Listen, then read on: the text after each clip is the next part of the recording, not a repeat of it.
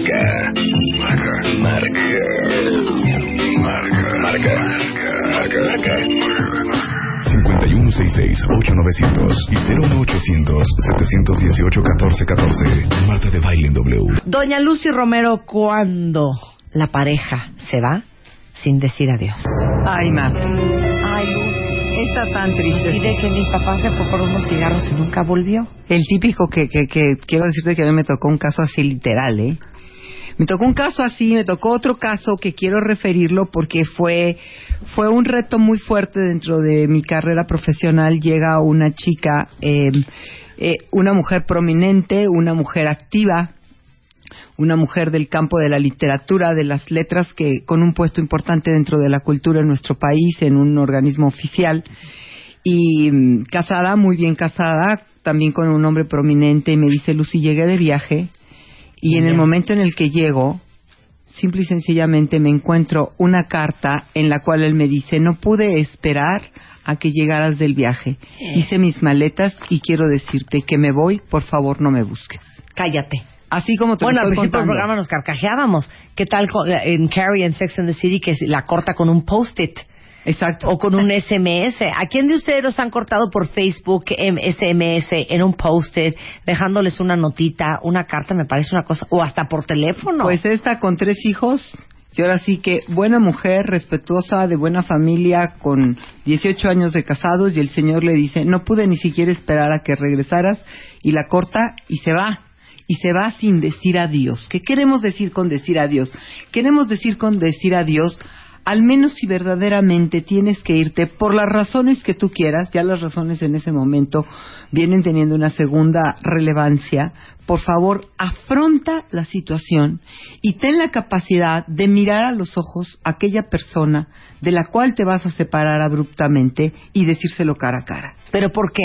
¿Por qué es importante decirle a la persona adiós? por el intercambio tanto afectivo como energético. Las parejas tienen lazos sutiles que no se ven en lo físico, pero que existen en los campos sutiles. Recordemos que el, el cuerpo físico es el, digamos que la parte más densa de nuestro ser, pero nuestra conciencia no está en el cerebro. Eso ya está comprobadísimo. Por favor, lean a los grandes físicos cuánticos actuales y estudien un poquito. Miren, con que se metan en un YouTube a ver Deepak Chopra, definición de conciencia, ahí van a encontrar en el YouTube la definición. La conciencia no está en el cuerpo. Hay niveles sutiles de relación que son profundamente dañados cuando alguien ni siquiera te da su cuerpo, sus ojos, su verbo para decirte cara a cara, quiero decirte que lo nuestro terminó, me voy. Eh, Bueno, yo oí una cosa muy fuerte, cuentavientes. Alguien me dijo que cuando tú tienes sexo con alguien, se hacen unos vínculos que por decirte son como unos cordones. Así es, son que te- lazos sutiles ¿No? energéticos. Que te Claro que unen con esa persona. Así como, es. como si fuera un cordón umbilical, pues. Sí. Ok. Y yo tengo una amiga que estaba tan desesperada una vez que cortó con un fulano, que fue con un fulano a que le cortara, o sea, obviamente de manera Energética. energética, Claro. que le cortara esos cordones con este cuate. Sí, bueno, es, es lo que muchas veces hemos tocado. ¿Te acuerdas que hicimos un programa que tú lo tienes en tu, en tu sitio, yo lo tengo en el mío, que se llama Cortando los lazos que nos unen? Porque efectivamente, en el campo sutil, una pareja que ha sostenido relación sexual por un periodo más o menos prolongado, digamos más de seis meses, ya los cuerpos sutiles están imbrincados. Nosotros le llamamos imbricados cuando la penetración es a través de los canales más sutiles por donde circula la energía que nos sustenta a nosotros. Sí, ya estamos conectados con esa persona. Y estás conectada con esa persona. Y entonces el cuerpo se va, pero estás generando una tensión muy fuerte en los aspectos y te empiezas a sentir tan mal que sientes es como si el otro se llevó mi pierna o mi brazo y por favor devuélvemelo, ¿no? Devuélveme lo que me o sea, si ustedes creen en los temas de energía, eso es, que estás energéticamente conectado con esa persona. Entonces, tenemos que entender que si ya llegó nuestro momento de separarnos de alguien, es muy importante podérselo decir. Mira, una de las preguntas más comunes cuando una pareja eh, va a, a divorciarse es que llegan y me dicen, ¿y cómo se lo decimos a los niños? Y lo primero que yo les digo es, juntos de frente y mirándolos a los ojos. No se vale que se lo diga por un lado el papá y por el otro lado la mamá. No se vale que, ay no, pues como tú eres la que tienes el mejor vínculo con los chicos, tú ve y díselos porque a mí se me traba la lengua y no se me voy a sentir muy mal. Te vas a sentir muy mal, los niños se van a sentir peor. Claro. Mil veces peor. Pero ojo, es importante decir adiós porque no es lo mismo que alguien se vaya diciéndote adiós Claro. A que alguien desaparezca por Así el es. cuento del abandono.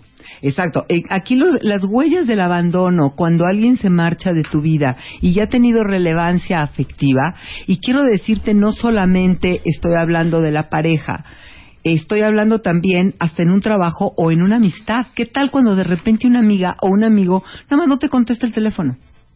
Y, o nada más no te contesta una, un mail que le pones y, y verdaderamente tú dices, híjole, lo primero que uno dice, fíjense qué raro es esto, uno se echa la culpa y uno empieza a decir en qué le fallé. ¿En qué le fallé a mi amiga? ¿En qué fue? ¿Qué detalle no tuve? Este, no la felicité el día de su cumpleaños. Cuando estaba enferma no la fui a ver. Híjole, si es cierto, un día me habló y le dije, sorry, no tengo tiempo para ti, los niños me están llamando, luego nos vemos. Y pasó un mes y no la pelé.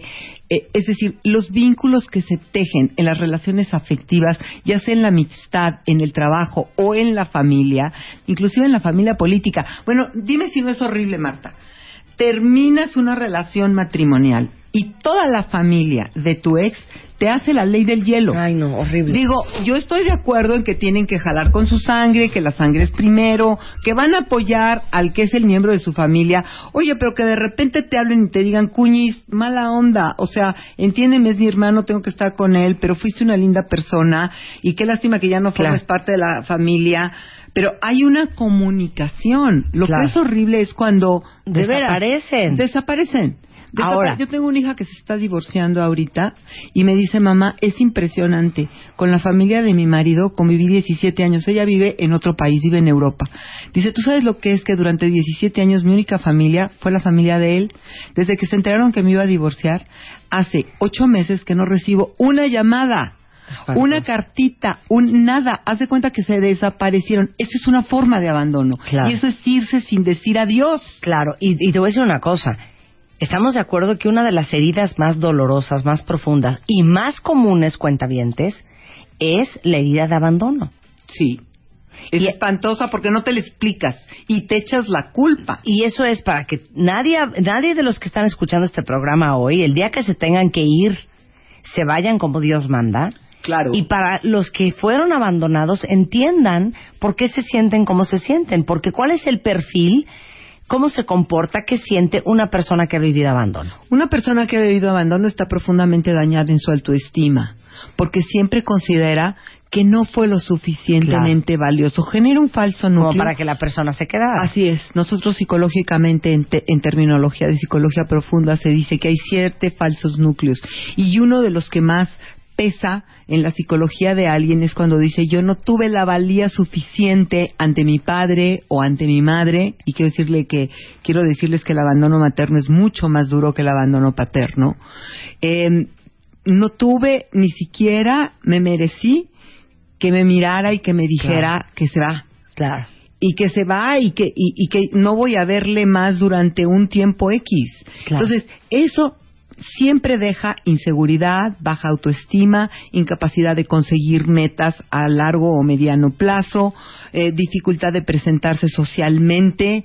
Siempre son personas que empiezan a adoptar actitudes sumisas o actitudes de tener que sobreactuar para ganarse a los otros. La clásica amiga que de repente conoces y que te empieza a llenar de regalos y que siempre, y que tú dices, bueno, ¿qué le pasa a esta chava, no? O sea, ¿por qué tan solícita? O este amigo mío que acabo de conocer en el trabajo o en donde sea, ¿por qué tan solícito? Esa persona a lo mejor fue abandonada.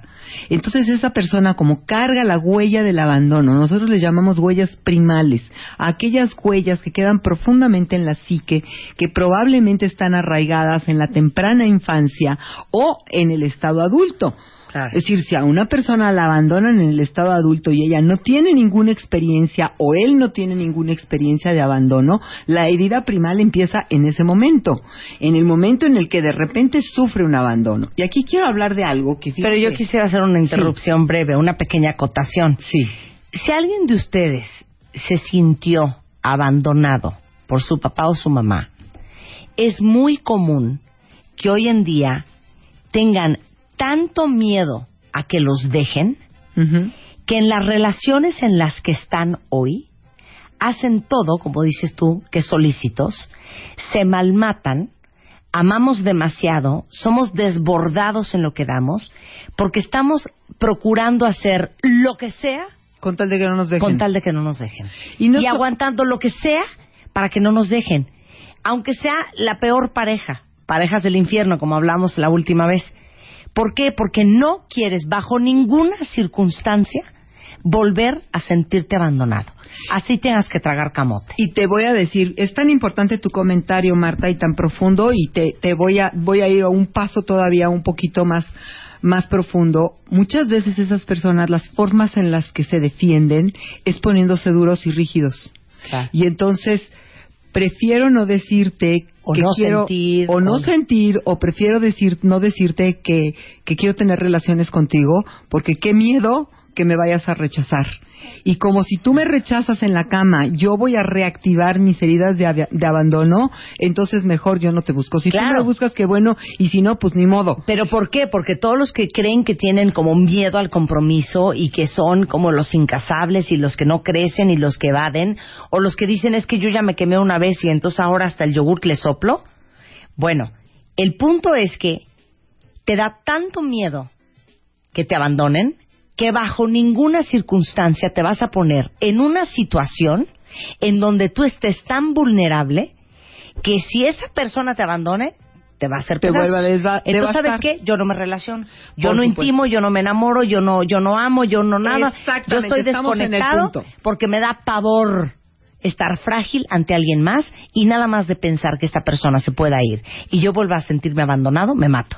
Y entonces tienes los dos polos de mecánica de defensa. El que se defiende del abandono a través de ser hiper solícito o solicita y que está dispuesto a aguantar todo con tal de no vivir en un abandono. Y el polo opuesto, eh, el o la que es rígido, rígida y que entonces no hace compromisos, marcha por la vida como que yo no siento, como que a mí no me importa y que, y que uno dice, pues este es valemadrista o qué onda, qué le está pasando. No, trae cargando una huella de abandono y ya antes de que yo pueda vivir un abandono, yo soy quien te abandona a ti. Claro. Ah, ese es otro, el Anticipan- abandonador. Exacto, Claro. anticipan el abandono. De que tú me abandones a que yo te abandono, mejor yo te abandono a ti. Y entonces, ¿qué es lo que tenemos? Tenemos estos conflictos en la relación de pareja o estos conflictos en la vinculación. Porque aquí el abandono, cuando alguien se marcha sin decir adiós y cuando no se puede, es que una cosa es abandono y otra cosa es cerrar ciclos y terminar algo en una relación. De eso vamos a hablar regresando. Tienes exactamente 140 caracteres para mandar un tweet a arroba Marta de Baile. Arroba Marta de Baile. Y si no te alcanza, mándanos un mail. Mándanos un mail. De baile arroba televisa.com.mx. Mándanos un mail. Más Marta de Baile. En W. En W. Estamos listos. Ya regresamos. Marta de Baile. En W.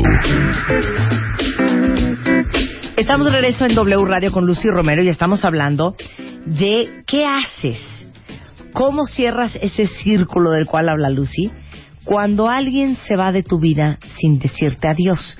Y es imposible hablar de este tema sin hablar del abandono, porque cuando alguien se fue de tu vida sin decirte adiós y desapareció de la noche a la mañana, o te mandó una notita, te dejó una cartita, no hay manera de que esa persona no se sienta abandonada. Y no hay manera de que ese, ese evento no marque muchas veces, más que otras, la forma en que tú te relacionas con los demás y la forma en que tú intimas con los demás. Entonces ibas a hablar antes del corte de la cerrada de círculos. Exacto, son dos cosas diferentes. Tenemos que entender que la vida es un continuo de abrir y cerrar círculos. Pero una cosa es abrir y cerrar ciclos con diferentes personas en nuestra vida. Cerramos ciclos con nuestros padres cuando ellos se mueren.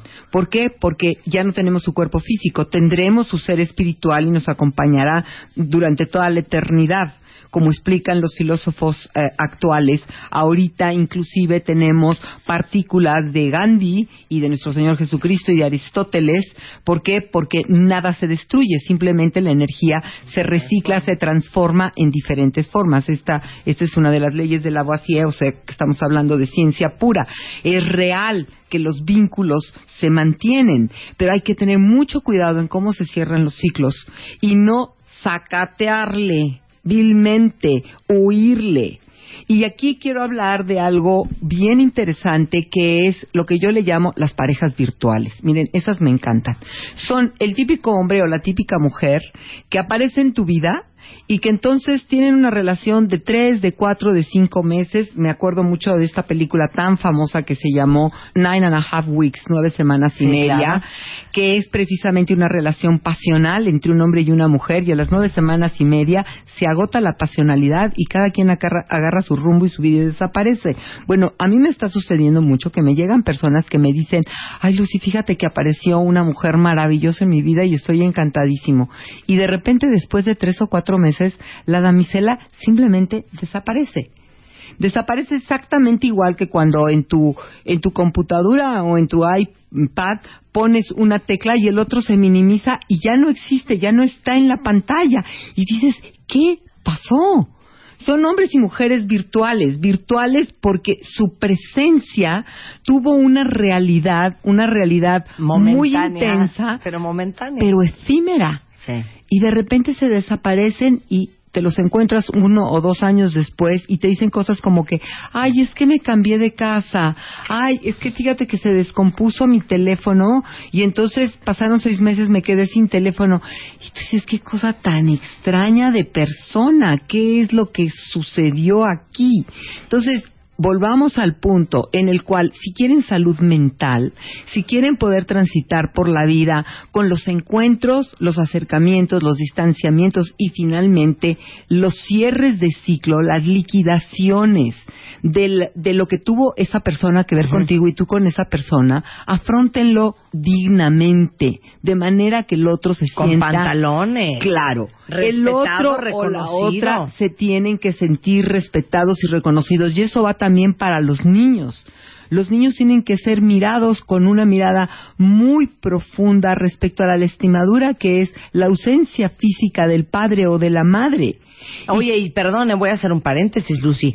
Eh, el otro día tuve una larga conversación con una pareja que estaban debatiendo que si iban a Europa tres semanas, su mm. bebé tiene diez meses. Híjole, y él sugería que lo mejor era que ni se despidieran de él quiero decirte que un niño, un niño de 10 meses, una separación de tres semanas del padre, de la madre y sobre todo de, la madre, el niño, o sea, hay cero posibilidad para él, es un duelo afectivo real. Espantoso. O sea, si ya tuviste un crío, piedad, primer año de vida son los estructuradores yoicos más importantes. El primero es la sonrisa volitiva del niño, el segundo es eh, la capacidad de decir no. Cuando un niño te dice no, quiere decir que su ego ya está más estructurado. Y el tercero es la respuesta de angustia ante la desaparición de su campo visual de la madre o, eh, la persona sustituta de la madre. Ahora imagínate que la mamá se le va tres semanas. Y aparte un niño no entiende el alma. ¿Cuántos son tres semanas? No. no entiende que va a volver.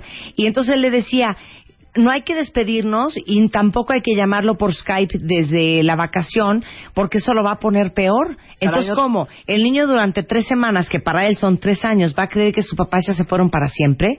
Eso es espantoso. Y tampoco sálganse al centro comercial a trabajar a lo que sea, a escondidas de sus hijos. Despídanse. Por supuesto. Porque momentáneamente, pero igual, ellos van a sentirse abandonados durante ese día. Mira, despedir y bendecir son dos actos que ayudan al niño a transitar por eso. Si tú le dices, mamá se va a trabajar, te tiene que dejar con abuelita, te doy un beso, mi amor, ya me voy. Voy a regresar. Voy a regresar, te doy la bendición. La bendición que quiere decir, te doy un pensamiento de amor. Bendición no me lo asocio necesariamente con una religión.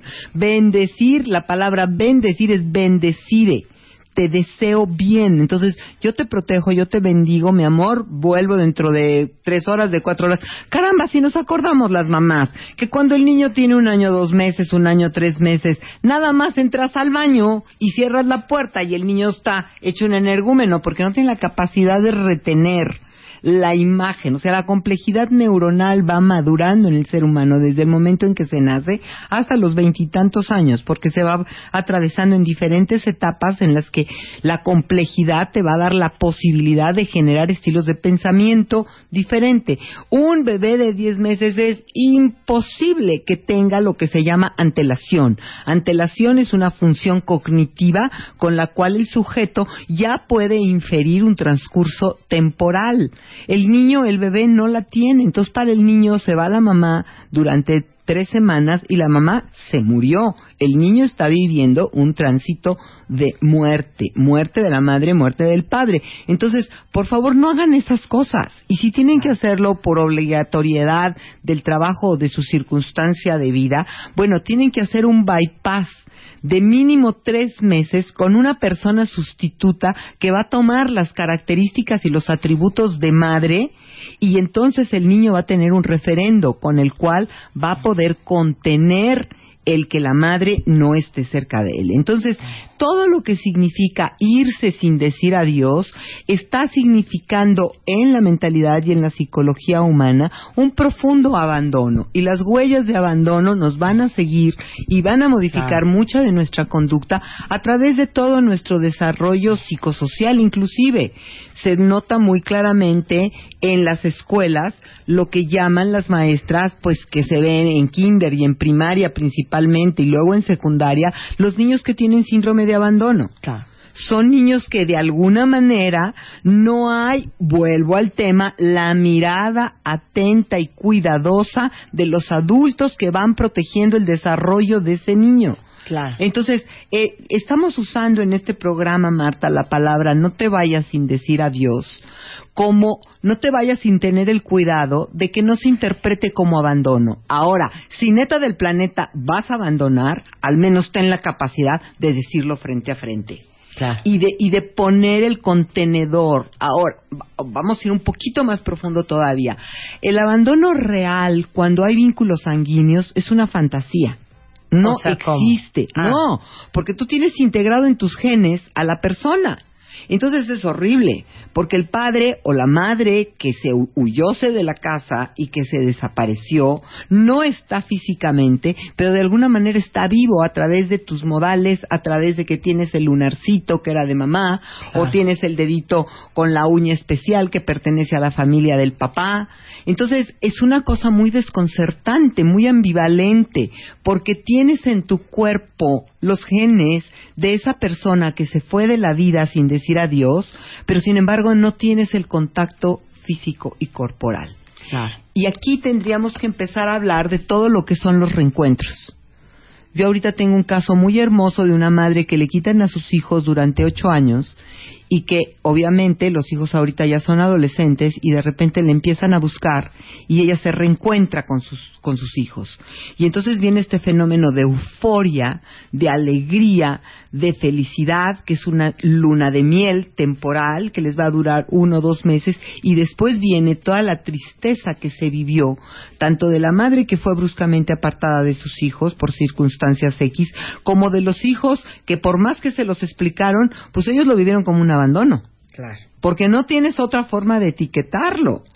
Y recordemos que el abandono materno es extraordinariamente pesado. Entonces, si ya ustedes como madre o como padre van a tener que estar ausentes físicamente del contacto con sus hijos, sí es muy recomendable que mantengan un vínculo.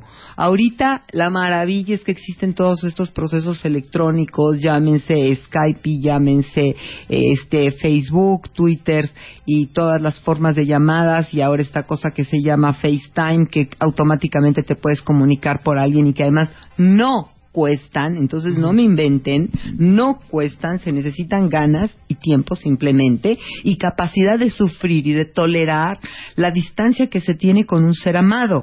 Pero el estar presente y el hacer presencia es lo que va a mantener y a nutrir los vínculos. Ahora, si es doloroso el duelo, cuando hay una ruptura en donde se dijo adiós, Lucy quiero que explique cuando te abandonan y se van sin pena ni gloria, sin decirte, ahí la vemos, sucede el duelo anormal. Así es. Pero explica los dos tipos de duelos. El duelo normal es la necesidad que tiene psicológicamente una persona de procesar el vínculo, la disolución del vínculo de una persona que ya no está.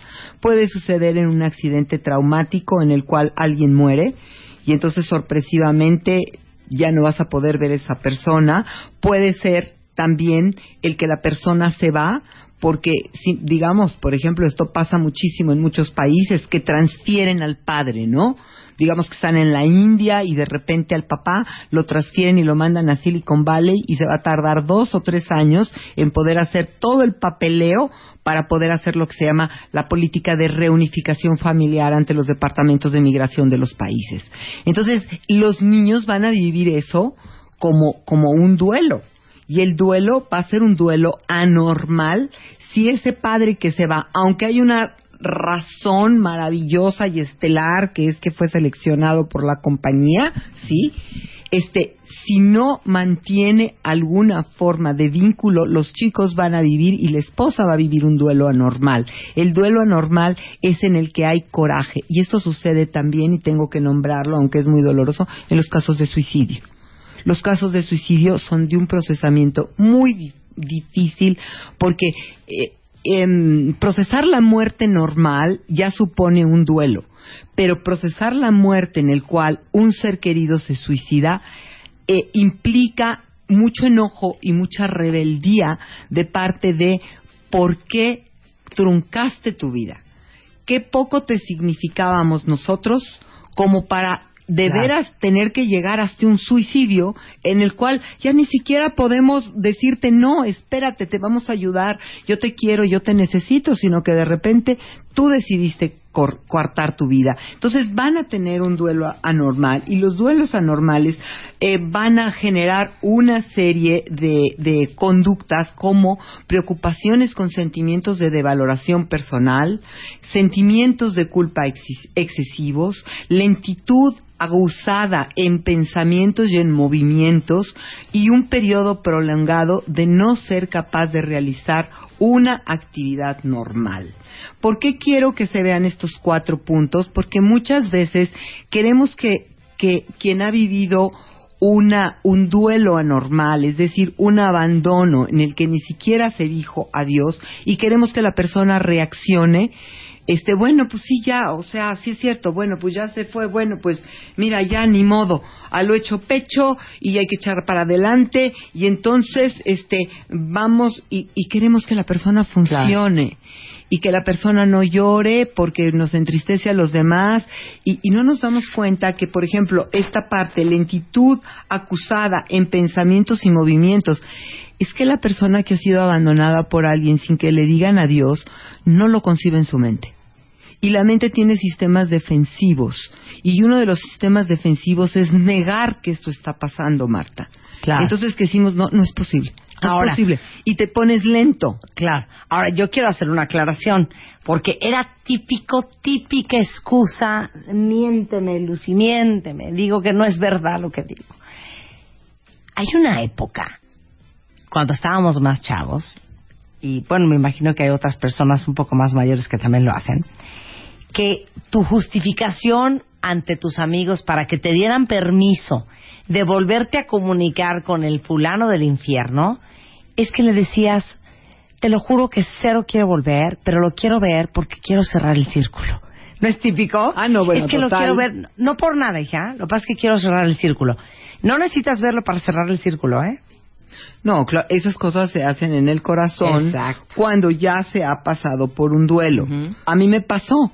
Yo estaba casada en un, en un matrimonio posterior, digo, el papá de mis hijos falleció y yo estaba casada en un matrimonio posterior y a mi marido de repente, cuando ya teníamos como cuatro años de casados, me dice, ¿qué crees? Es que me llamó mi ex, que dijo su terapeuta que si podemos vernos para cerrar el círculo. Y le digo, ¿cerrar el círculo de qué?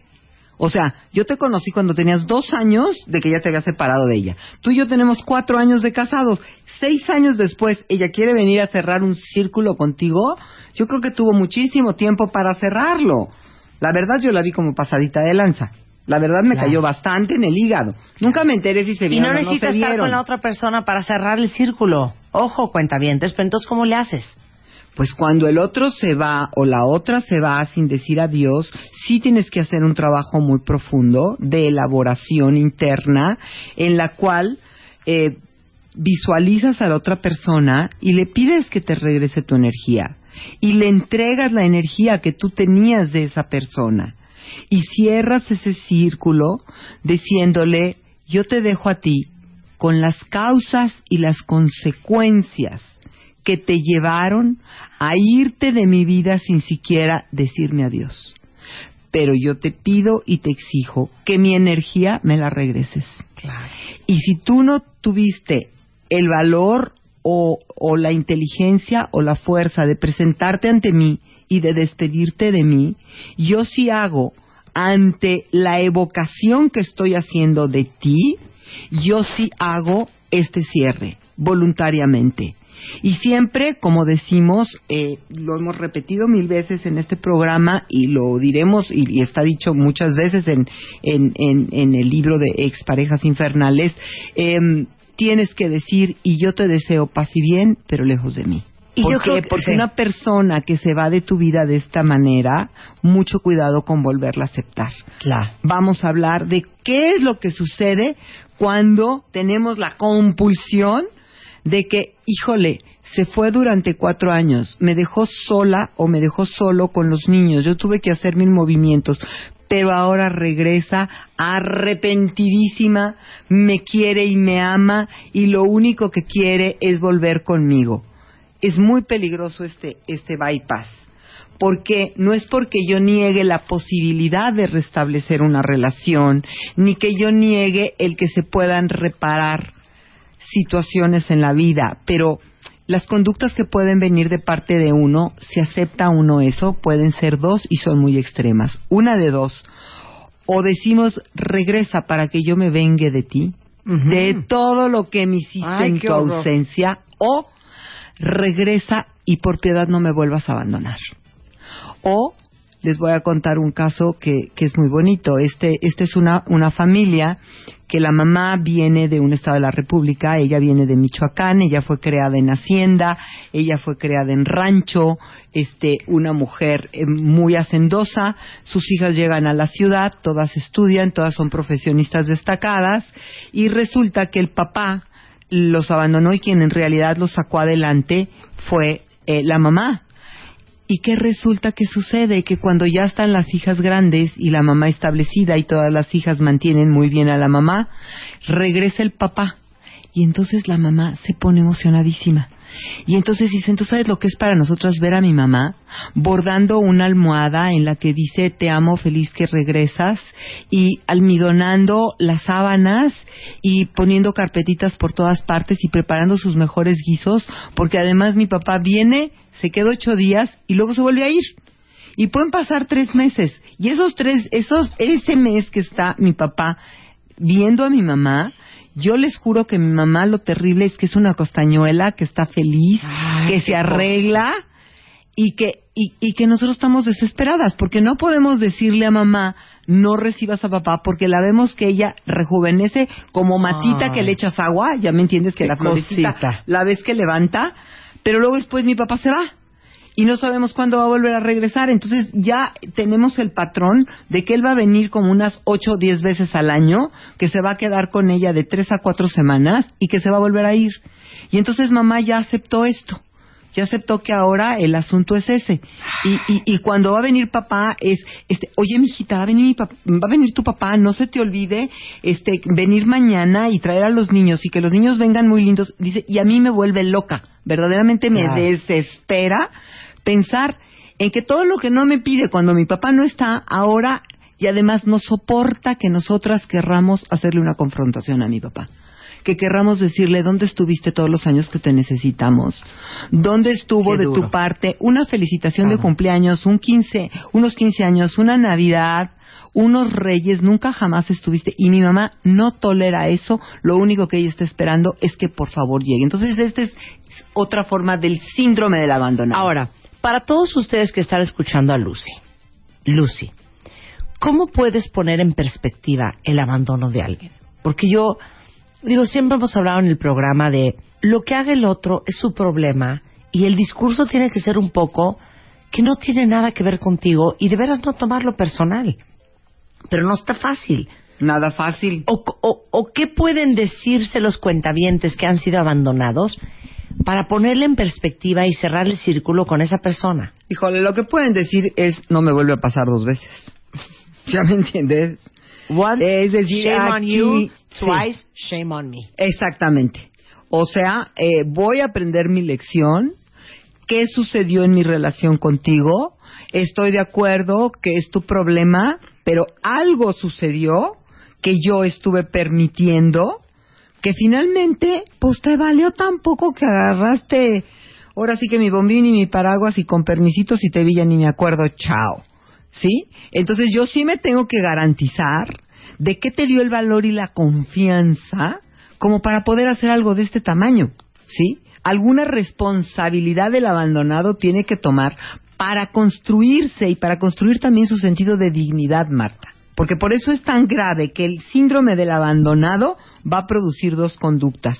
O me vuelvo una fiera cuando regreses y te la voy a cobrar todititita y te voy a esclavizar, o me voy a portar terriblemente sumiso o sumisa y voy a andar viendo cómo le hago para que ya que regresaste no te vuelvas a ir. ¿Sí? Entonces, tenemos que hacer un trabajo aquellas personas que han padecido algún tipo de abandono o que un miembro importante de la familia se suicidó para decir, ¿sabes qué? No me vuelve a pasar a mí. Aunque el A otro fue autónomo en Pero su no es lo mismo que te, que te abandone un novio, una esposa, a que te abandone tu papá. Por supuesto, mamá. Por supuesto. ¿Cómo pones esos abandonos en perspectiva? Los pones en una perspectiva en el cual recuperas tu valor como ser humano. Recuperas y trabajas con tu capacidad de hacer vínculos y le entregas a la persona emocionalmente en tu corazón a través de constelaciones, a través de trabajos energéticos.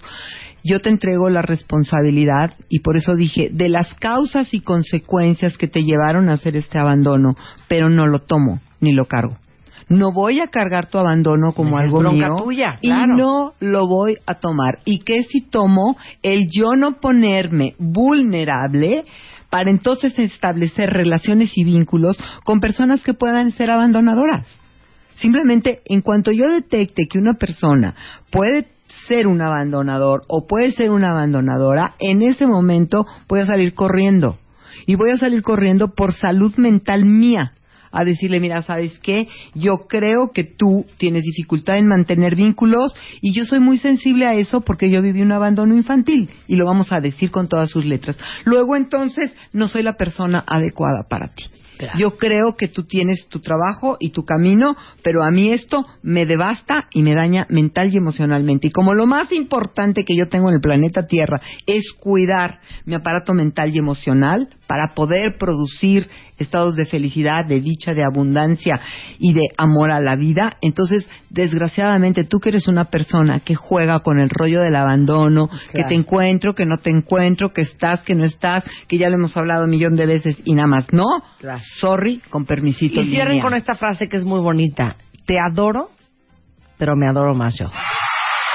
Bellísima, preciosa. Oh. Y te deseo paz y bien, pero lejos de mí. ¿Sí? Exactamente. Tú tus causas y tus consecuencias, yo las mías y yo sí estoy eligiendo. Si tú no eliges en conciencia y si tú no enfrentas, yo sí elijo y yo sí enfrento. Y acuérdense que las huellas de abandono se pueden y se deben de trabajar.